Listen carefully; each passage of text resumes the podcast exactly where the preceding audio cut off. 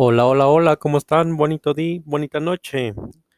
Hoy, 11 de febrero del 2022, ya reiniciando nuestras actividades de grabar nuevamente nuestro podcast. Hay muchas cosas de que platicar. Fíjense que estos, estos meses que no hemos grabado, pues se nos, ha se nos han dado muchas cosas. Eh, ahora tenemos eh, productores de Veracruz, hemos tenido de Guerrero, no solamente aquí de Valles Altos, de Tlaxcala, sino que de otros estados. Y eso es lo bonito de nuestro país. En este momento se está produciendo maíz de, en Veracruz. Ahorita estamos en hoja 6, 7, se están foliando y se están fertilizando. ¿sí? Pero, ¿qué estamos haciendo aquí en Valles Altos? En algunas otras zonas que somos primavera-verano, eh, no llueve tanto como en otros lugares que es en las costas como en Veracruz, que ahí les llega un frente frío y pues les llega con mucha agua, ¿no? Y además las condiciones de temperatura, suelo, pues son totalmente eh, diferentes. Ok, para este capítulo eh, quisiera platicarles cómo preparar el suelo, ¿no? Sí, estamos en zonas de valles altos, Puebla, Estado de México, Hidalgo, Tlaxcala, eh, Morelos. Eh, pudiéramos decir que estos son los estados principales de, Valles Altos, ¿no? Que, en este momento no tenemos un temporal este, mm, con lluvias, este, sin embargo, pues hay zonas en que ha llovido y pues tenemos que preparar nuestro suelo, ¿no? Pero ¿de qué forma? Tenemos dos formas de preparar nuestro suelo, uno de forma convencional y otro de manera sustentable lo que es la agricultura de conservación. Eh, les había mencionado que yo soy técnico certificado en agricultura de conservación por el Centro Internacional de Mejoramiento de Maíz y Trigo, que es el CIMT. Ahí es donde nos certificamos y en la verdad hemos eh, aprendimos, aprendí mucho en esa institución, no solamente en el uso de, de variedades eh, de maíz o trigo, sino de actividades este, sustentables también. Entonces vamos a hablar de, la forma más convencional. Una vez que nuestro eh, cultivo se ha cosechado de forma ya sea manual, ya sea mecánica, eh, ¿qué decimos que sea manual? Con una pizca, con mucha gente que va piscando y va va sacando la, mazorca y, se va quedando el zacate. Hay en otras ocasiones que pues el zacate lo ocupan para, eh, para el rastrojo de los animales. ¿sí? Sin embargo, podemos ver que en verdad los rastrojos eh, en ocasiones se quedan y no tenemos eh, y no se tiene el manejo adecuado de un, de un ¿no? Entonces, ¿qué es lo que se tiene que hacer? Pues, ¿verdad? Si el zacate está parado, o pasó la combinada. Este puede pasarse con una rastra tratando de que este la el zacate no, no sea eh, no, lo, no se lo lleve el viento porque muchas de las veces el viento se lleva el zacate y pues adiós ok o la otra que tenemos la situación del ganado, de que pues ya llega el ganado y pues sobre el zacate que está, está colocado, ¿no? Entonces, una de las formas de, empezar a, a, a, que el suelo se mantenga fértil es incorporando el, rastrojo al suelo, ¿sí? Y eso nos ayuda a que tenemos eh, enero, febrero, marzo, eh, la siembra se realiza en abril, que se empiece a, descomponer con la poca humedad que hay o con las lluvias que caigan. Una vez realizado ese primer eh, rastra, ¿qué es lo que hacemos? Es un movimiento de, 10 a 15 centímetros de profundidad. A veces los productores quisieran mayor profundidad, pero la rastra solamente sirve para desbaratar e incorporar a unos cuantos centímetros el, el rastrojo.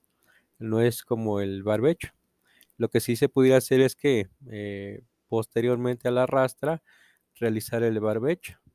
¿Y qué va a hacer el barbecho? Pues va a incorporar lo que está arriba, lo va a incorporar hacia abajo.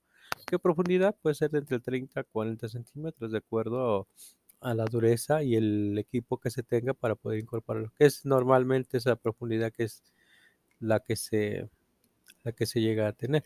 ¿Y qué hacemos? Pues es incorporar todos los rastrojos hacia abajo, ¿no? ¿Qué es lo que vamos a mantener ahí? Algunos dirían que pues, pues no, se hace, no se hace nada con incorporar el rastrojo. Claro que sí hay mucho.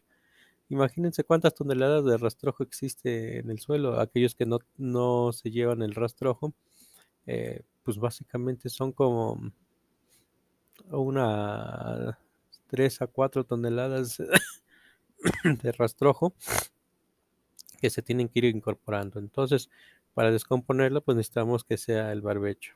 ¿Ok?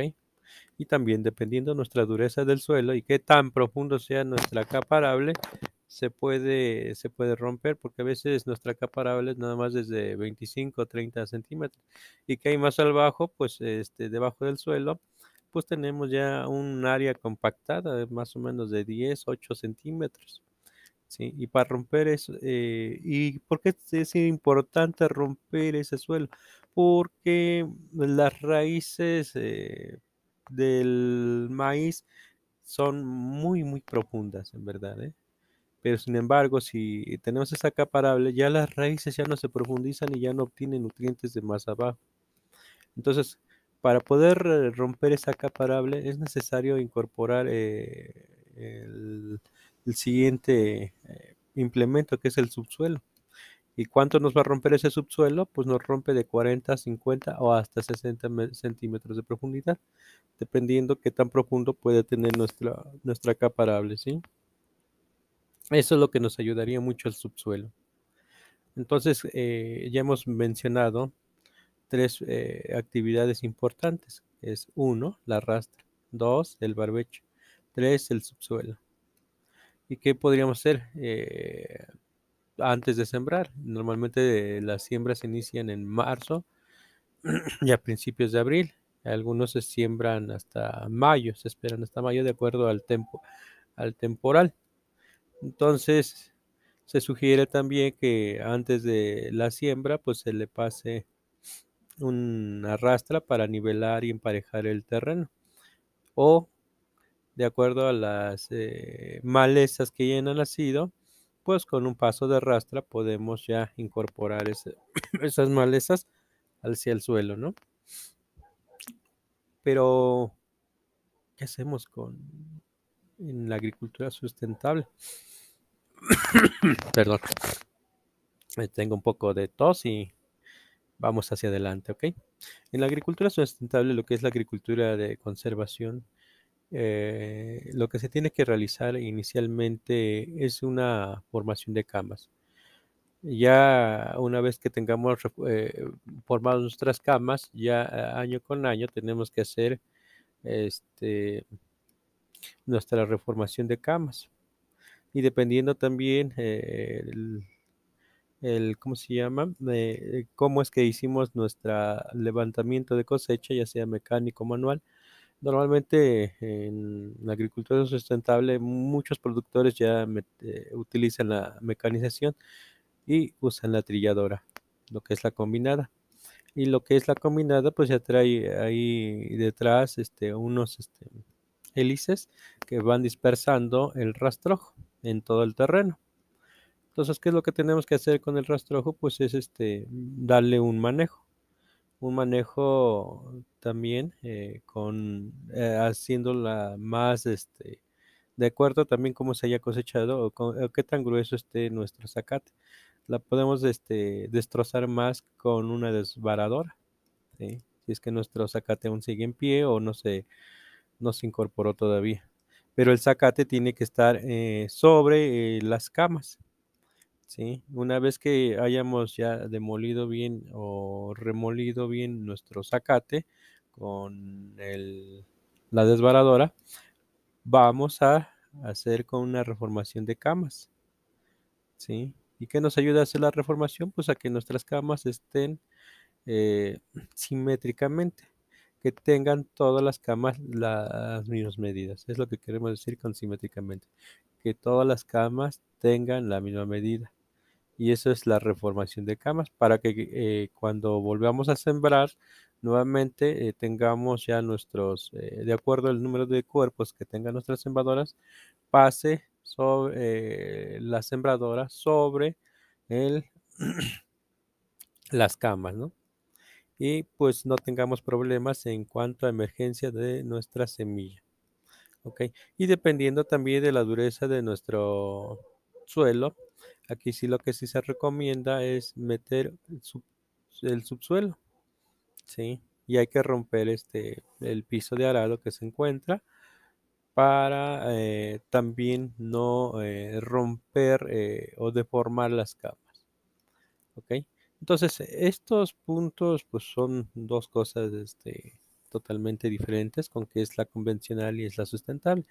A ustedes productores me dirán, cada uno de ustedes, eh, qué opina sobre estas actividades, ¿no?